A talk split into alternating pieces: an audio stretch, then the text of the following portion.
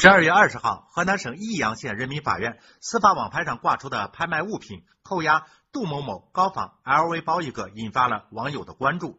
明知该物品是高仿的假货，法院可以进行拍卖吗？对此，益阳法院工作人员称，该物品在拍卖的时候已经标注高仿，因此不存在欺骗。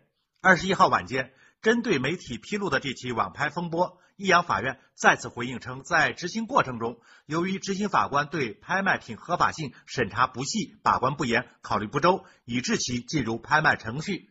发现问题后，法院立即纠正，二十一号上午已经将该拍品撤回。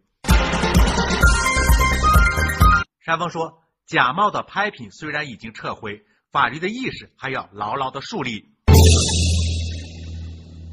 生活中有人认为假冒不伪劣就不算有问题，这种想法是经不起推敲的。这种做法是对知识产权的公然侵犯。试想，如果任由这种认知泛滥，对于下功夫做研究、有创意的各种产品设计者，一定会是极大的伤害，从而整个社会的创新能力都会受到极大的抑制。一个没有创新能力的社会，怎么会是一个有前途的社会呢？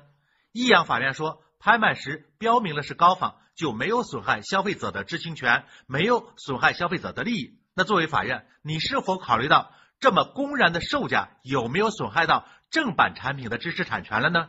法院是执法部门，要体现的是对全社会的公平与正义，而不是只对局部人利益的保护。